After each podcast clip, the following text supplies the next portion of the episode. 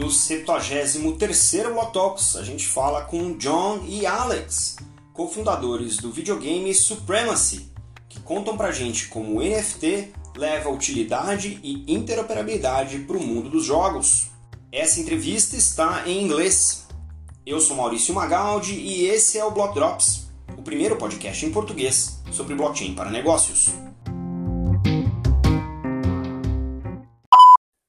Notícias que você ouve aqui não têm qualquer vínculo com o meu trabalho atual, não configuram nenhuma forma de patrocínio, propaganda ou incentivo para o consumo e têm o foco exclusivamente educacional para o mercado. Alright, everybody, I'm here with John and Alex from Supremacy, and they're gonna tell us who they are and what they do with blockchain. Guys, thank you so much for joining. Welcome to Block Talks. I'll hand it over to you, Alex. Welcome to Block Talks. Oh, thanks for having us. Um, so I'm CEO of Supremacy. Uh, uh, how much more have I got than that? Um, so we're from a, uh, a, city in Australia called Perth, which a lot of people probably are not familiar with. It's not Sydney or Melbourne.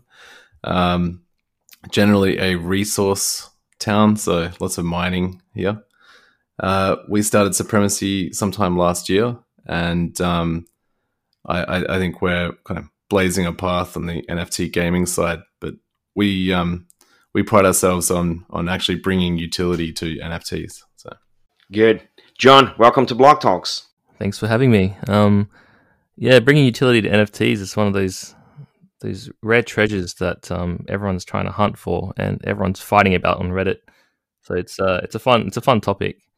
Um, I guess I'll just quickly introduce myself. I'm um, I'm the CTO of uh, of the Ninja Syndicate, of which Supremacy is one of our products.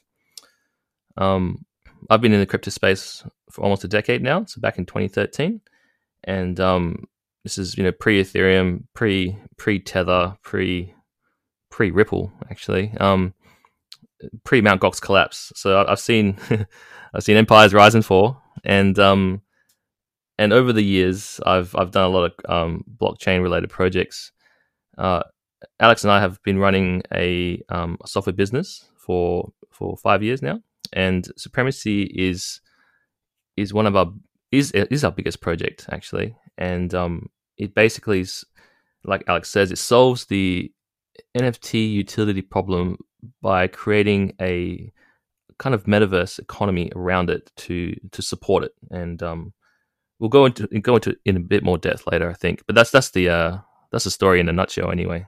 Good, good. So um, before figuring out supremacy, what exactly you guys did at the software company? Are there any precursors to the game? Did you did you write games before, or was just business applications? What is this? What was the scope of the company before coming up with the idea for supremacy? It was mostly uh, you know business applications, but um, because of that resource sector, uh, uh like persuasion of the city we're from, um, there was already a lot of three D 3D work. We were right from the very beginning. We were really heavy on um, on on 3D um, software development. So uh, moving into games was relatively simple. I say I say that um, with a, a grimace because um, you know the we've uh, we've definitely had a um, uh, like a trial by fire where we've, we've, had to hire a lot of concept artists and uh, 3D modelers and 3D animators and uh, audio visualize sound sound effects people. You know the kind of people you'd never have to hire in a um, in a corporate enterprise type environment. But um, but the actual software development side, it was a it was a, a pretty simple change for us. And um, most that's the easy part, isn't it? It's like yeah, everyone everyone thinks building product is, is you know it is very difficult, but it's something we're we're good at already. Um, so from that, we have to extend and, and tack onto it all the bits that a game needs, and I think we've done pretty well.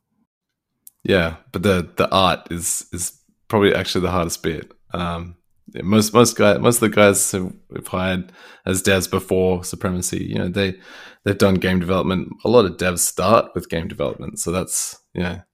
Um, not a not a not a huge change for a software developer. There's a few things you need, a few more things you need to think about, but it's it's you know on the same path. But uh, the massive expanse of our art department has been um, pretty fun. Yeah, yeah, that's the, the the part that makes the game enticing, and you want to come back to it. Of course, the mechanics are important, but the look and feel, the playability, all of that comes into play when people are attached emotionally to gaming. And, and the gaming community is a very passionate community.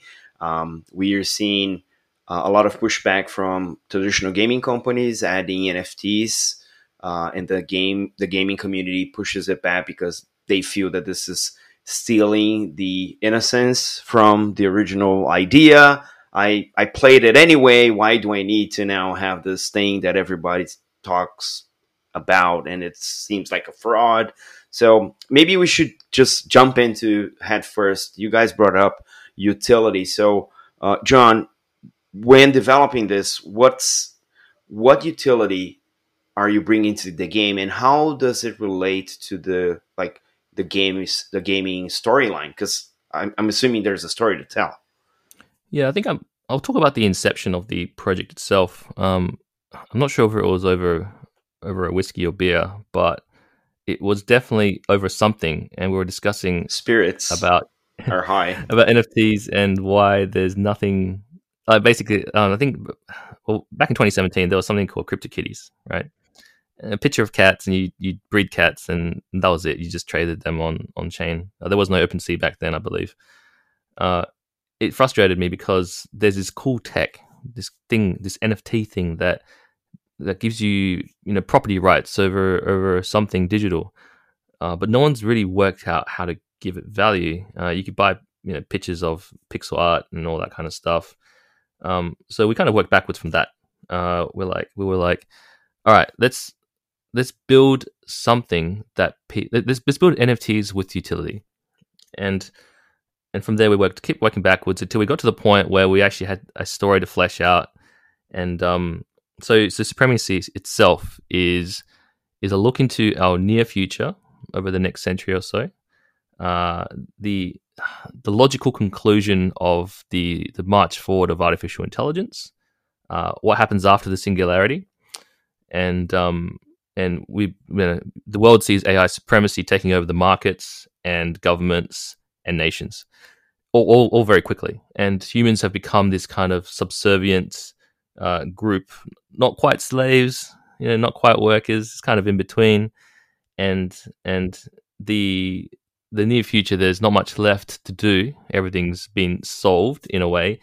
Uh, so the the remaining AIs in their corporations or corporations, if you will, uh, basically duke it out in arenas and um, to solve their differences. there's a lot more. We've um we've we've employed a few writers to to flesh out the lore. Uh, we've got you know little comics coming out. We've got text games that explain the backstories of each of the syndicates that we call them, and um and and people can kind of immerse themselves and align themselves with one of these syndicates and participate in in the uh, the first game uh, the battle arena, of which there are more games to come as well. Interesting. And in in that in that regard, how would the NFT play a part in the gaming mechanics? Is is this something that is uh, is an additional question to that is are there in-game currencies that you use to buy the NFTs or it's just the NFTs and you're buying from say an Ethereum type of wallet? How's that mechanics? so we use our own uh, currency called SUPS. Um, and you can only buy, at least from us, you can only buy the NFTs in that currency, and and that currency also powers all the economic movement within the game. Uh, we um we, we realized pretty quickly that what makes NFTs interesting is the ability to take assets, or at least the representation of that asset, into other digital worlds. And this was before um, Zuckerberg had, you know, um, started the whole uh, metaverse uh, gold rush. But um, you know, we were we, would already realized it, and and and so that's what supremacy was planning. Like what we were planning to do with it right from the start is, you know, we create the first few worlds um, from an economic sense and a, a, gameplay sense, and then other devs or other other departments within our company uh, will be able to create new ones that plug in and and share the resources and, economy. Um, I also want to go back to what you said about traditional game companies and the experience they've had with NFTs. I think um, I think there is a bit of ignorance about NFTs from the kind of general gamer, but ultimately, I think these companies are just re- releasing their uh, digital assets as NFTs without actually providing any additional benefit. So it just seems like a cash grab to their players. You know, they're going, "Whoa, yeah, sure, you could have bought this skin before, but now it's an NFT," and people go, "Well, great, but what can I do with it?" Like, it, because it's an NFT, can I take it out and sell it on OpenSea? Most of the time, no.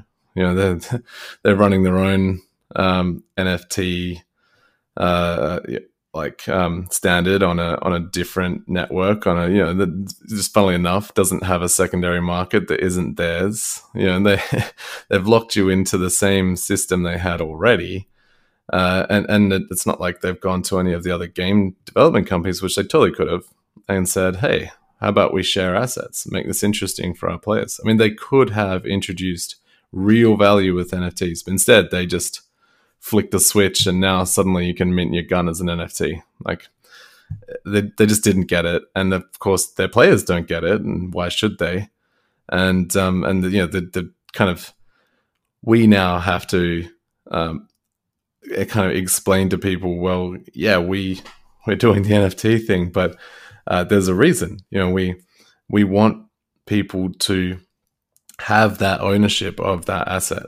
You know, that's that's a big part of of supremacy, and that the whole point. Um, you know, we could do the whole thing without the NFTs, and it, it becomes a lot less interesting. Not not just for us, but for the players. You know, there's interestingly. Um, sorry to cut you off there, Alex. Uh, now we're talking about uh, is it the passionate gaming community? Uh, I'd like to point out that the the crypto community is also very passionate. uh, so, so, now we've got this kind of double doubly passionate community to, to please, uh, of which their their incentives are are often in different directions. So it's been it's been a fun balance. Well, uh, I would say we even have three. Uh, we have the token holders. Um, then you have the NFT holders, and then you have the gamers, and uh, yeah, they all they all have they all have often at oftentimes opposing views on everything we do. So it's um it's a lot of fun. Yeah, uh, the, the, gaming trilemma right there. the industry pers- personas. Now, interesting. You mentioned the the pushback, and I think that's what we get when we try to get the Web three primitives into a Web two framework. They don't match, right? We're talking about ownership. We're talking about composability. We're talking about decentralization. And they're trying to do centralized NFTs, which is a complete nonsense. So obviously there's pushback. Uh, but the degree of the pushback was very exacerbated because this, as you all know, is a very passionate community. So, uh, yeah, interesting. Now, going going a little deeper into maybe the technology, what was the technology choice for supremacy in, in, in this case? And if you, John, can elaborate the reasonings for those choices. Yeah, it's a, it's a it's a good question actually because a lot of people often ask us, you know, what chain is this on? Uh, why is it on this chain? All that kind of stuff. So, um, to to clarify, supremacy is multi-chain based on what you're doing. It can be very confusing. Uh, so basically, the SUPS token lives on Binance Smart Chain (BSC), and the um, the NFTs live on Ethereum uh, L1 mainnet. Uh, there's the reason for the for the split is mostly because of um, economic activity. Uh, you look at BSC, that's where all the fungible token action is, uh, mostly because of cheap gas and uh, and Binance pushing it very hard. Uh, and then on Ethereum, you have OpenSea uh, and on Polygon you have OpenSea as well, but OpenSea doesn't support BSC. So uh, people basically swap their SUPS on BSC. They put onto our platform, and they can purchase their NFTs, which will be exportable to Ethereum. Uh, it's been a and there's constant switching networks and stuff, so it's been a bit of confusion. the original plan was actually to use an L2. Uh, we were very excited to use um, Matter Labs' uh, zkSync's, uh, ZK EVM, which is the uh, zero knowledge rollups. Uh, when we were de- developing the smart contracts, they weren't quite ready yet. This was back in December, I think. It was a closed beta at the time. Uh, generalized z- zero knowledge rollups are available now, uh, you know, but just the timing wasn't right. But again, um, supremacy is multi-chain, and when the time comes, we'll just open up exports to to different targets. Uh, my my my dream will be to have all the operations running on an L2, uh, and then actually having all the gameplay running on an L2 as well. But but technology at the moment is just limited, so that we just have to pick the best choice.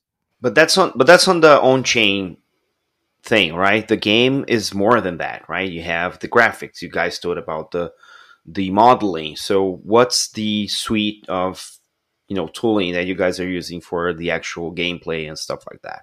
So uh, we use Unreal Engine, uh, Unreal Engine Five actually. Um, we we actually did start in Unity, and um, we uh, kind of hit limitations with that. And then um, Unreal Engine Five came out with their Nanite technology, uh, which I'm, I'm, not sure if you're aware, but it's amazing um, progress where uh, you now no longer have to worry about the count, the poly count of um, of your 3D models in your like environment, um, which is huge for us because we love we love high poly models. uh, so yeah, we um we moved to that last year, and um yeah, I, Unreal Engine is amazing. I think that they're, they're just streets ahead, streets ahead of the competition. Um, and Epic are absolutely killing it. And yeah, I think the, the latest version of Unreal Five just came out a week or so ago, and yeah, it's um we can we saw the improvements as soon as we upgraded our project. Uh, so that was an easy choice. The um, 3D modelers they all use different stuff. we don't we don't force a package on them. So yeah, we've got some Maya and some 3ds Max and even a couple blenders. Um, yeah, you you let the 3D modeler work in whatever they're don't push the artist most proficient in. Yeah, yeah, exactly. Now that I know a little bit more about the tech stack and you know the flow of things, we're seeing a lot of promises in gaming, both in traditional gaming and gaming games with NFTs. And the development cycles are multi-year, multi-release, scale down stuff first. So there's there's an obvious slower pace and it seems that most of these companies are just tapping the terrain to see where they're headed, to see how the community responds to that you guys have compacted that timeline in I don't know, you guys can tell me how many months, but at this day and age, mixing these two stacks and having to develop a whole tokenomics to go with the game. How was that? I mean, I, I we were talking about getting you guys on the show for maybe three months now, and I'm okay in delaying the show if you don't delay the game. That's awesome. But how did you guys compact this? How were you able to compact this into? I don't know. It's it's less than a year. So how how did you put that together? It, it's not just throwing money at these things, right? So how did you yeah, work? Right, yeah, yeah, really, really fast, and actually more crunch than I would have liked. um, we've uh, essentially been yeah working really hard. We we we decided pretty early on, and um, sometimes I regret this decision, but we decided pretty early on that we would we would launch with a game. You know, like we that we would have at least uh, a, a, big part of the game ready to go, uh, which is our battle stream, twenty four hour battle stream. So we, um, if you go to play.supremacy.game, you will see essentially mechs battling each other, and um, these mechs are piloted by AI but owned by players, so they are NFTs. Um, and then you have players actually watching this and um, and and triggering um, in-game actions to to change the outcome of the game, kind of like uh, Hunger Games. Um, yeah, we we decided that you know we would this would be our first phase. You know, so the first phase wasn't you know get NFT store online or um, you know mint one thousand spaceships or something. It was um, it was actually be game ready, and uh, the NFTs we sold were you know, game ready right from the start.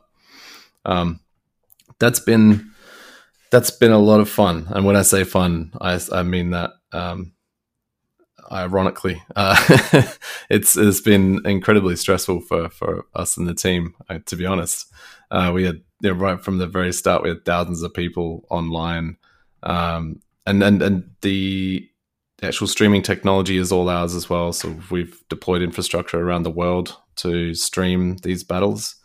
Um, we initially intended to actually just stream through Twitch, but realized that one, Twitch was uh, Twitch had pretty high latency, and um, and two, they would deplatform us. Um, yeah, because we're we're doing things that kind of compete with their platform. Um, at least the the like rewarding uh, people for engaging and participating. Uh, yeah, so we rolled out rolled out our own streaming technology, which has also been a lot of fun. Um, and uh, and yeah, yeah, but we we've we've got a game, and um, we uh, like we're, we're seeing pretty good numbers on it. I think people are finding it pretty addictive.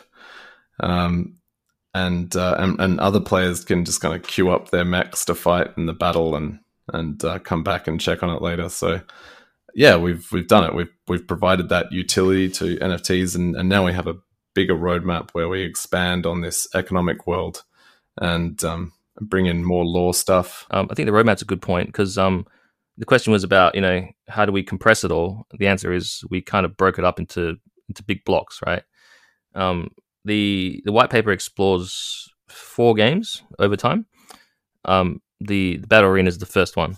So so the idea is that we we build games that basically interconnect with each other. They're not quite sequels; they're more like complementary games. Um, it makes it a bit more manageable. Uh, but like Alex said, it was very stressful and uh, tough. But we also have um, a lot of experience in in developing software. So you know, with that, we can actually kind of take the team's strengths and then basically not push out a, t- a product in record time, but at least build it build it very efficiently and um and actually have you know systems in place. I think I think you find a lot of crypto game projects today. Um, their their teams or perhaps leaderships um, leadership teams aren't they, they aren't used to pushing out software. No, the finance people yeah, often finance um, or or even crypto natives. You know, there might be just just crypto users. Uh, we're we're, we're um, our team are software engineers, and I think that really helped. Yeah, well, I, I've um, been deep diving into other communities since we got into this world, and um, and and what I've discovered is that there are you know other gaming NFT gaming projects out there, and they seem to not really know how to hire uh, higher talent in the space, and that's not just the that's not just devs, which is where they first they first struggle. You know, the, the amount of times I've seen um, you know, the, the, the builders of tomorrow asking where do you hire an Unreal dev. Uh, I, I, see it a lot, and I, I, actually I've been trying to give as much advice as possible, but it's it's hard to hire developers when you are not a developer, um, and it's harder it's hard to know who is a good developer and who is a bad developer if you are not technically proficient. And so they, they struggle. They also underestimate the amount of art uh, that you, you have to, to make to do one of these things. Uh, we have somewhere around 25 to 30 concept artists and 3D modelers. Uh, you know, it's a it's a big team, and the the art team uh, creating the concept art is all around the world. You know, we've we had to we like we generally like to hire local, um, but for the art we had to you know put the put the net far out, out far out and wide just to find people essentially who like actually creating sci-fi uh, concept art and um, especially mechs. And it was like there was that was a um, that was a difficult endeavor for us, and we know where to go. We know what to ask for, and we know what to look for. Uh, so you've got a lot of projects diving into this space, and they don't know, and um, they'll they'll hit delays, and they'll they'll hire teams of people who will flim flam them. Like the amount of projects we've seen that uh, it's pretty obvious that whoever they've offshored the dev to are um, outsourced the dev to are, you know, stringing them along. Um, I'd, I'd, honestly say that's the norm, and uh, any anyone in the space who cracks that will do well. Got it. Yeah, it's interesting because the way I think about modern games today is like big Hollywood productions if you've ever seen the end credits of any major production, it's the endless list of names. There's a thousand or more people involved in every aspect of the production. Games, modern games, are as sophisticated as big Hollywood productions with a added complexity, which is it's an interactive experience. You have to program for every single possible case and interaction that the game will provide. So it's an even more complex than you know producing a, a Hollywood level film. Why would you substandardize your team if you're willing to you know really win in the space, right? So I think reflecting on what you just said, Alex, that's probably the big mistake in the industry.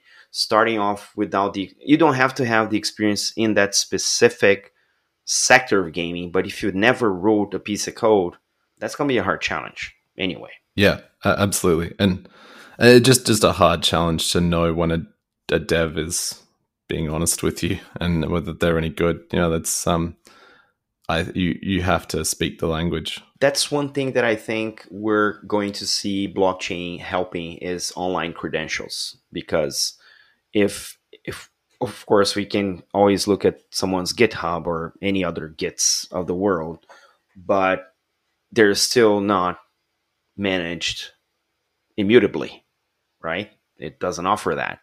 But online credentials are use cases that I've seen uh, that are coming up that will help a great deal of did you actually code that? And that is there is a record on a blockchain somewhere that says Mauricio coded that thing and deployed on that date and everybody now knows because it's written on a public blockchain. So I think that's one of the if if that comes, then maybe the industry has a chance to be a bigger industry with uh, these uh, crooks. I want to say that are just you know in it for the money, and and maybe that's because the the paychecks that are being thrown around, in especially in the crypto space, are really wild, right? I've seen, and I I was as I was in in Rio, I was uh, telling John I was in Rio for the Ethereum event. Um, couple of data points. Last year vcs threw 34 billion dollars into the crypto space for developing stuff general. And now we're seeing salaries for like developers between $150,000 per year US thousand dollars and $300,000 for a developer. I mean um, that is that is a lot of money. And if you're hiring anyone, at least you should know who you're hiring because that's that's gonna burn a lot faster if you're paying that amount of money for a developer. So, um, as you said, you're uh, advising people. What's sort of the top three things that you tell people when they're looking for a developer of any kind? You've got to get into the community. So you, you can't be looking for uh, devs on Upwork. You have to go to the discords where these guys hang out. You've you've got to actually start talking to people. And honestly, you you should be at least exploring the tools and lingo and and um, and technologies yourself. You know that that's the the first thing is get educated. You know, I mean, uh, the amount of the amount of people who think they can just hire uh, uh, someone and and um, and you know then the problem solved uh, is I'd say it's the majority. Um, you know they're not they're not willing to do any kind of education themselves, but that's that's the first step. So go hang out in the communities, um, have a play yourself, and um, and then you know start trying to trying to hire someone from these communities because they're the that's the best place to to find talent. And in terms of um, you mentioned four games in the roadmap, right? So for those of us who have yet to read the white paper and actually play the game, are these following uh, versions or following games are they are going to mimic the battle style that you guys are have put out now? What's what's the stylish uh, if if there's a um, like public information about this, of course. Yeah. Uh, so so John's had four games, but you can honestly say it's still one game. So the you know, we start with the battle stream, um, and then we go to full economic simulator where players create their own syndicates, they um, build their own mechs, they uh, mint their own NFTs, and they also uh, engage in still in the battle stream. So they um, the the actual battle stream will expand itself to um, bring in their world. So let's say you set up a a, a, a mech pro- producing company within the supremacy world, and um, you know you've got your property, your allotments, and you put your factories on there. Um, there will be potentially battles in your area, and you will see it on the on the battle stream and um, you'll have to engage in those battles in some way or another, either uh, enlisting other mech owners to help you defend your space, or um, you know, pooling your resources with uh, your neighbors to to help in you know, with the defense fund. There'll be a lot of things there, and um, the other like parent syndicates, like which which are the the three AI syndicates uh, that are starting in the Battlestream now.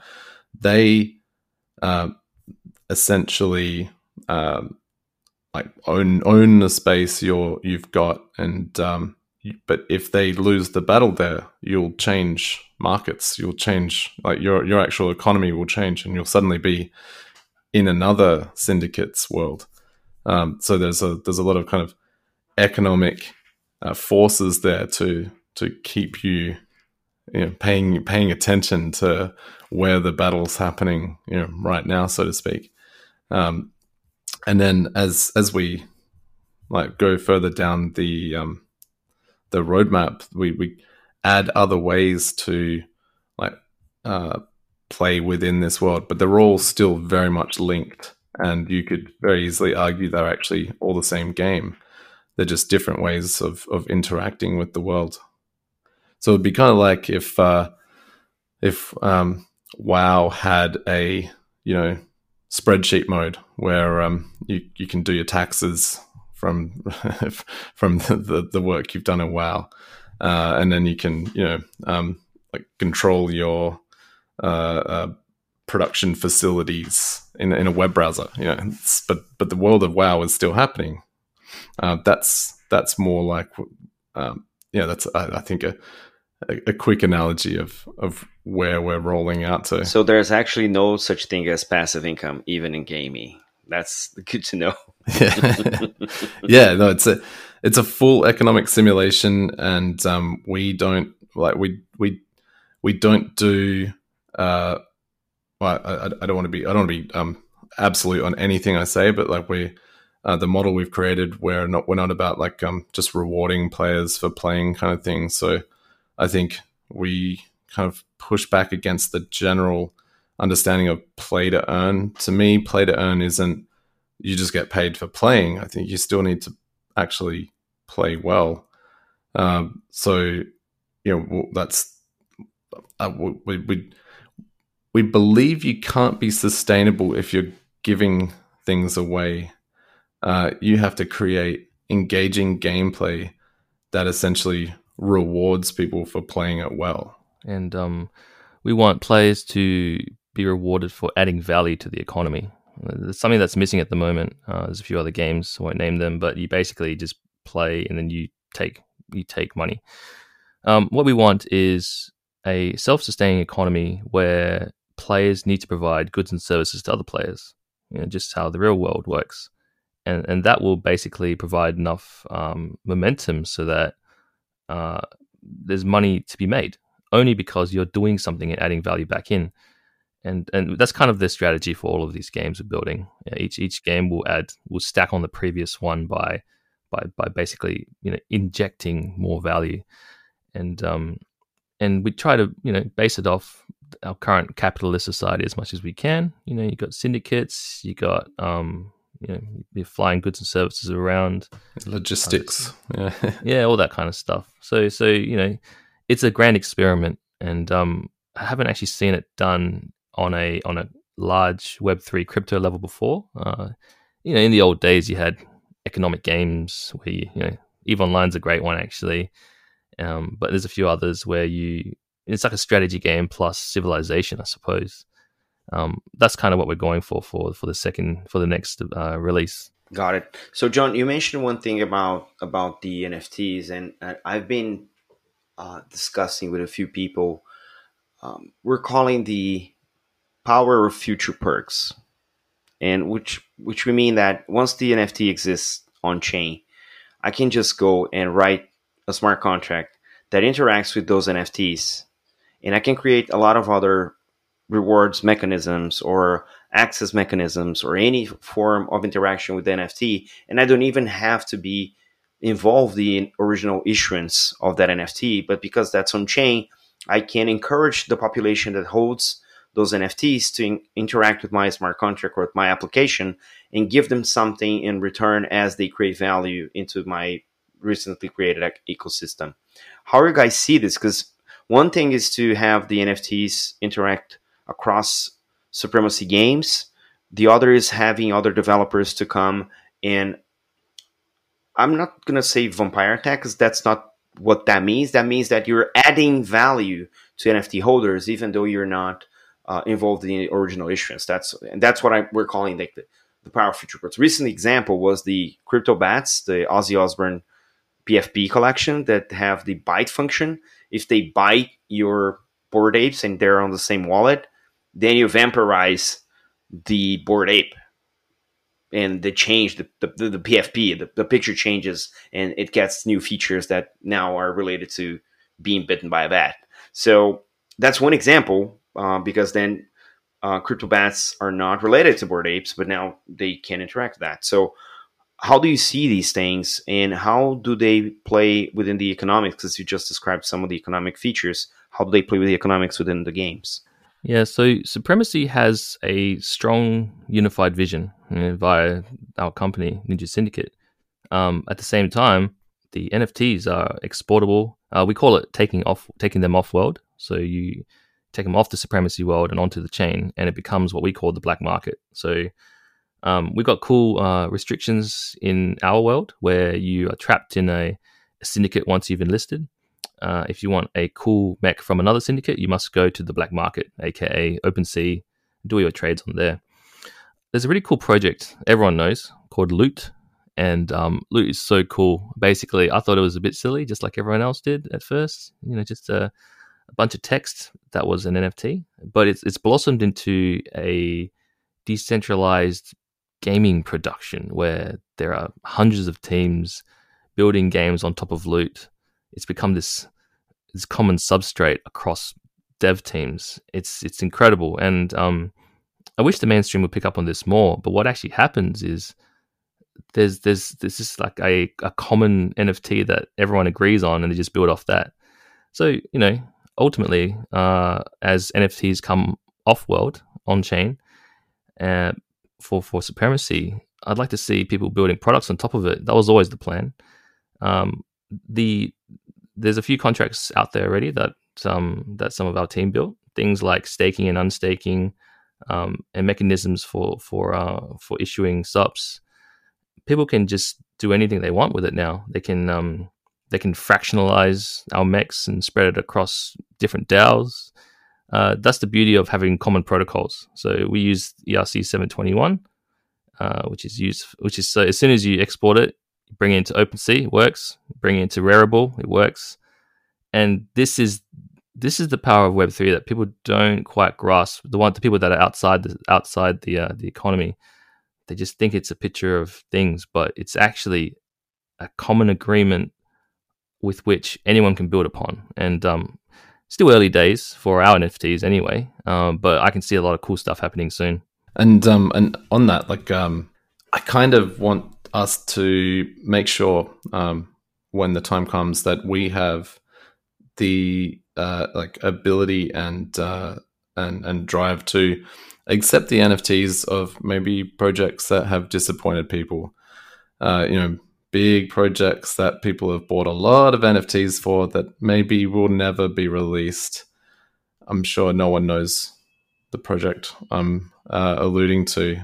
I won't mention them by name, um, but you know, there's there's quite a few projects that have overpromised, and I think there's there's a couple that have overpromised in a in a um, really predictable predictable way. Like if you actually look at uh, similar projects away from um, NFT gaming, you, will see that it's not even they're not even the first ones to make these kind of uh, ambitious promises. But what I would like is to be able to kind of extend a a a, a, a, you know extend like a promise to those people who bought those NFTs with with that a lifeline. Yeah, a lifeline. Yeah, like um, come over here and and uh, and and um, you know we'll we'll accept you into our universe, and you, you can at least get some something from this NFT that maybe now has zero value.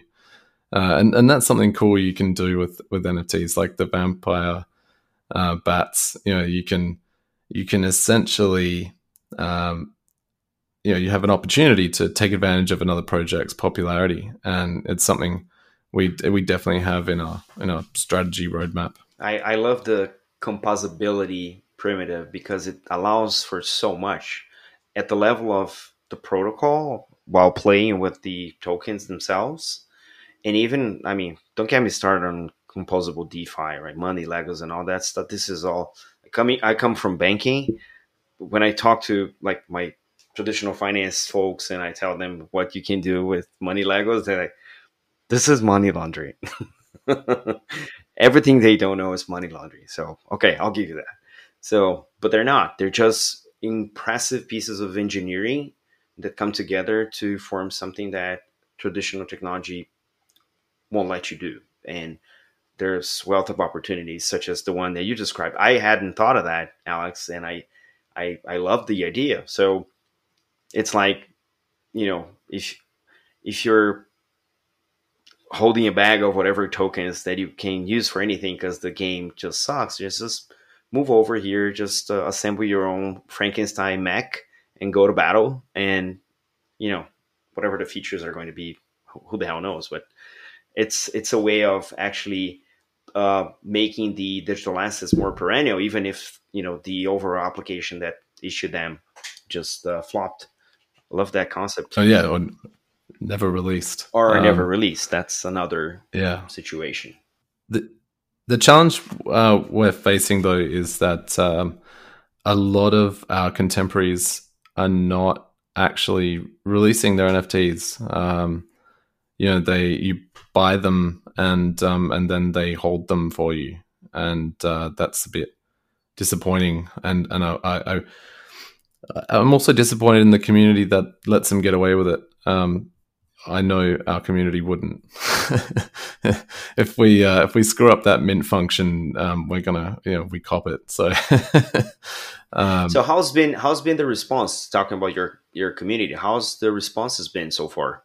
It's it's actually been really good. In fact, I'm about to do an AMA with uh, our community um, very shortly. So uh, it's yeah, there's it as a founder uh, it, as founders, it's it's it's difficult for John and I because um you know we sit on Telegram, we sit on Discord, and we see everything, and uh, it's very easy to only see the toxic people.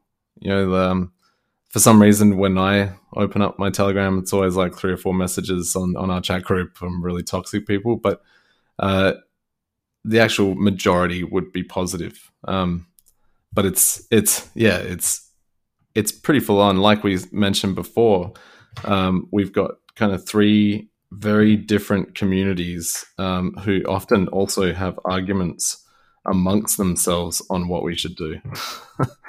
so it's uh, it, it's definitely been an exercise in you can't make everyone happy, so you have to always just make the decisions that um, you know that that will support the longevity and, and survival of the project itself. And um, anyone who anyone who feels short sighted, like you know, anyone who feels slighted by that decision will come around when the um, when the results are there, and that's you have to have a thick skin. I will say, you you you you can't be a sensitive person and um and and face the the horde, so to speak.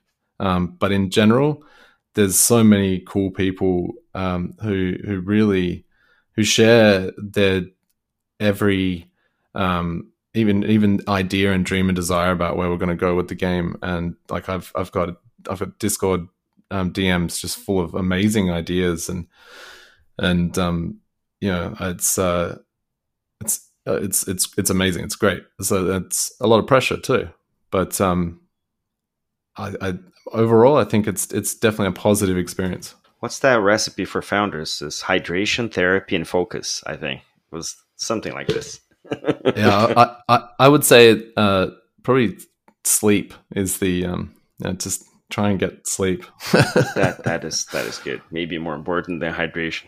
Awesome, guys. So we're we're we're we're sort of past the hour that we allotted. I don't want to hold you longer. Um, and I know that you guys are starting the day there in Perth. So um, any any parting uh, comments, any parting comments from you guys for you know the Brazilian community, uh, where they can find you, how they keep you know tabs on what your guys are doing, how they can engage with the game. So take it away. Um, well, you can find us at supremacy.game and uh, you can watch the battle stream at play.supremacy.game. Uh, you can pick up our token on PancakeSwap. We're not selling it directly currently. Um, we're we're not on a centralized exchange yet, but we probably will be within the next week or so. Uh, you can pick up some NFTs from OpenSea, or we are still selling uh, you know, mystery crates, but uh, I don't know how long they'll last. We're definitely on our last few hundred. Um, you can you can join our Discord and, and join our Telegram group. I, I would um, I would recommend Discord. It's definitely uh, a lot more fun happening on the on the Discord. Um, and yeah, just uh, check it out and and um, send us a message. Hmm. And um, yeah, outside of that, our YouTube channel is pretty cool. Hmm. Got some uh, release trailers, cinematics on there, um, AMAs, uh, and also just just short interviews with the team. Uh, you know, I know we're closing off, but uh, our founders, the founders, are fully doxed. It's a big deal in the crypto space. Um, there's there's an office with an address and and we're transparent about who we are. And that's that's the kind of thing we want to, that's the kind of message we want to send to to the people is that um you know we're real people. We're building a real product with a real vision. So so please check it out. And yeah on, on that transparency we uh we do pretty frequent amas so i would say we are the most transparent project in the space. And um i say that with pride. Nice. No it's a good it's a good reminder that founders are people and they should be treated as such. So, guys, awesome, awesome conversation. I love knowing more about the game, about the project, about you guys, and I, I'm, I'm super thankful for you guys having taken the time to join us in the show. The doors are always open. Any pieces of news that you guys think are worth send my way. We'll comment on them on the podcast on the weekly episodes. And if there's any breaking moment you guys want to share, we can do another one of these conversations with you and get you back on the blog talk. So thank you so much and have a great day there in Australia. Cool. Thanks for having us. Thank you. Thanks, Maurice. Great to meet you. Yeah. Cheers.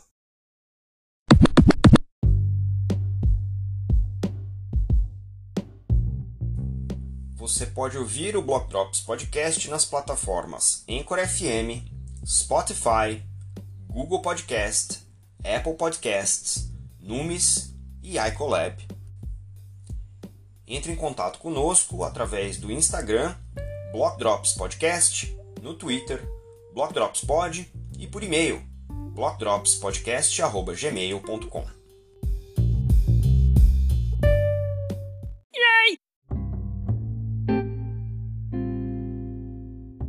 E um salve para o John e para o Alex pela entrevista e por esses insights maravilhosos e também para Alan Tran que facilitou o agendamento dessa entrevista. Não se esqueça de deixar suas estrelinhas aí no seu tocador favorito. A gente fica por aqui. Stay rare, stay weird. LFG.